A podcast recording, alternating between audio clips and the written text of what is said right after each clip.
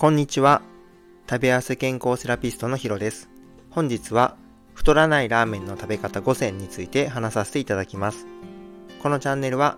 理学療法士歴20年で累計4万人への食事、運動指導の経験と医療の知識、自分自身が何度もダイエットに失敗して1年で12キロ痩せてキープしている経験をもとに健康的に食べて痩せられる方法を発信しています。ラーメンはハイカロリーで太りやすいと思ってダイエット中だと避けたり禁止食品にしていませんか？確かに脂質が多くて味も濃いと食欲も乱れやすく油断して食べ過ぎるとオーバーカロリーになりかねません。だから押さえてほしいポイントを5つお伝えします。1、野菜たっぷりにする。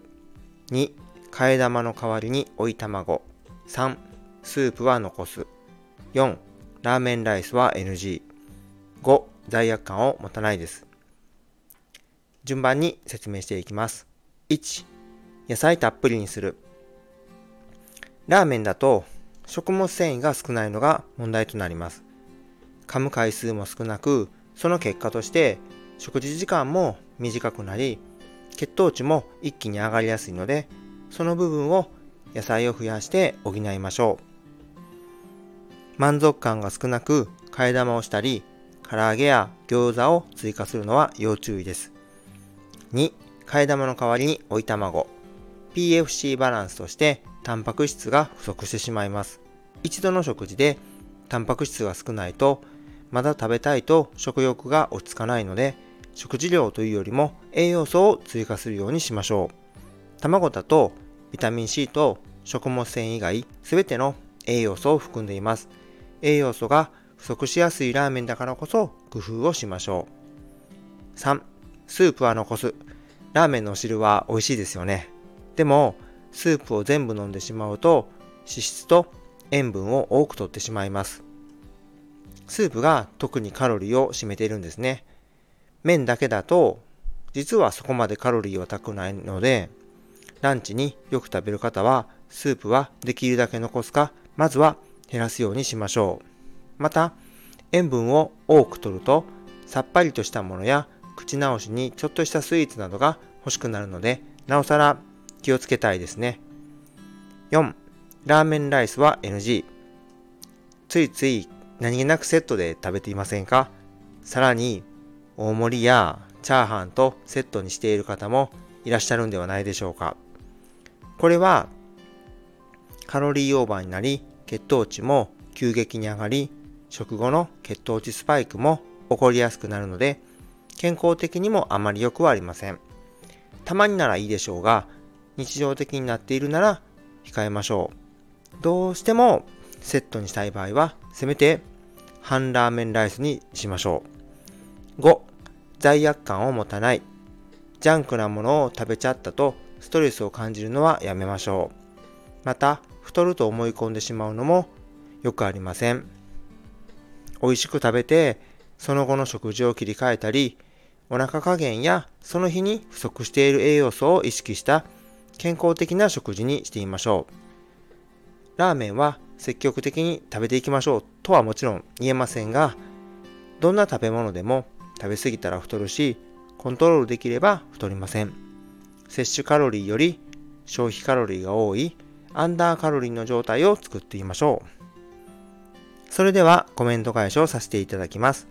第52回の健康へのルーティンにコメントを1件いただいています。ありがとうございます。岩太郎さんです。朝起きて足つぼを踏んでいるのですが、それはどうですか？痛いけど気持ちいいので割と目覚めはいいです。岩太郎さん、いつもコメント本当にありがとうございます。目覚めはいいんですね。僕自身の考えとしては、岩太郎さんがそれですごく調子が良くて、まあ、目覚めも良くて、いい感じなんだったら全然続けたらいいんじゃないかなって思います。考え方としては賛否両論あって、強すぎる刺激は良くないっていうのと、反対に足の裏はいっぱい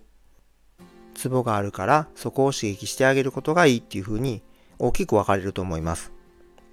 それで僕個人としては前者の強すぎる刺激は良くないなというふうに考えています。なぜなら、痛みっていうのは体にとって防御サインになるんですよね。だから、過剰な刺激っていうのはあんまり良くないなっていうふうに考えています。自分でするセルフケアっていうのもそうですし、僕自身リハビリでしていても感じるのは、やっぱり人からしてもらうっていう時も、刺激っていうのは極力少ない方がいいっていうふうに考えているんですね。結構誤解されがちなんですけど、曲がらないから曲げるとか、伸びないから伸ばすとか、痛いほど効いているっていうふうに思ってる方がいるんですね。